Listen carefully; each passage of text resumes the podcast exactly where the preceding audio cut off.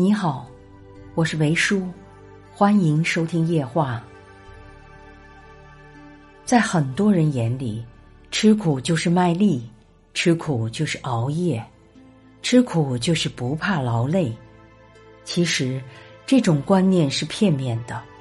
真正的吃苦，并不一定是身体上的劳其筋骨、饿其体肤，而是超强的自律和独立思考的能力。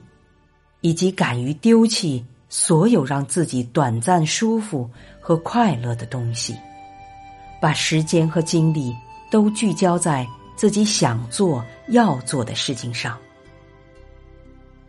稻盛和夫也曾说：“穷并不是吃苦，穷就是穷。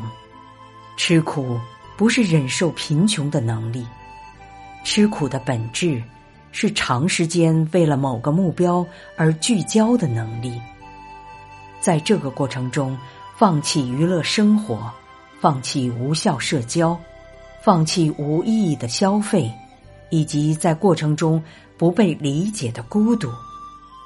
它本质是一种控制力、自制力、坚持和深度思考的能力。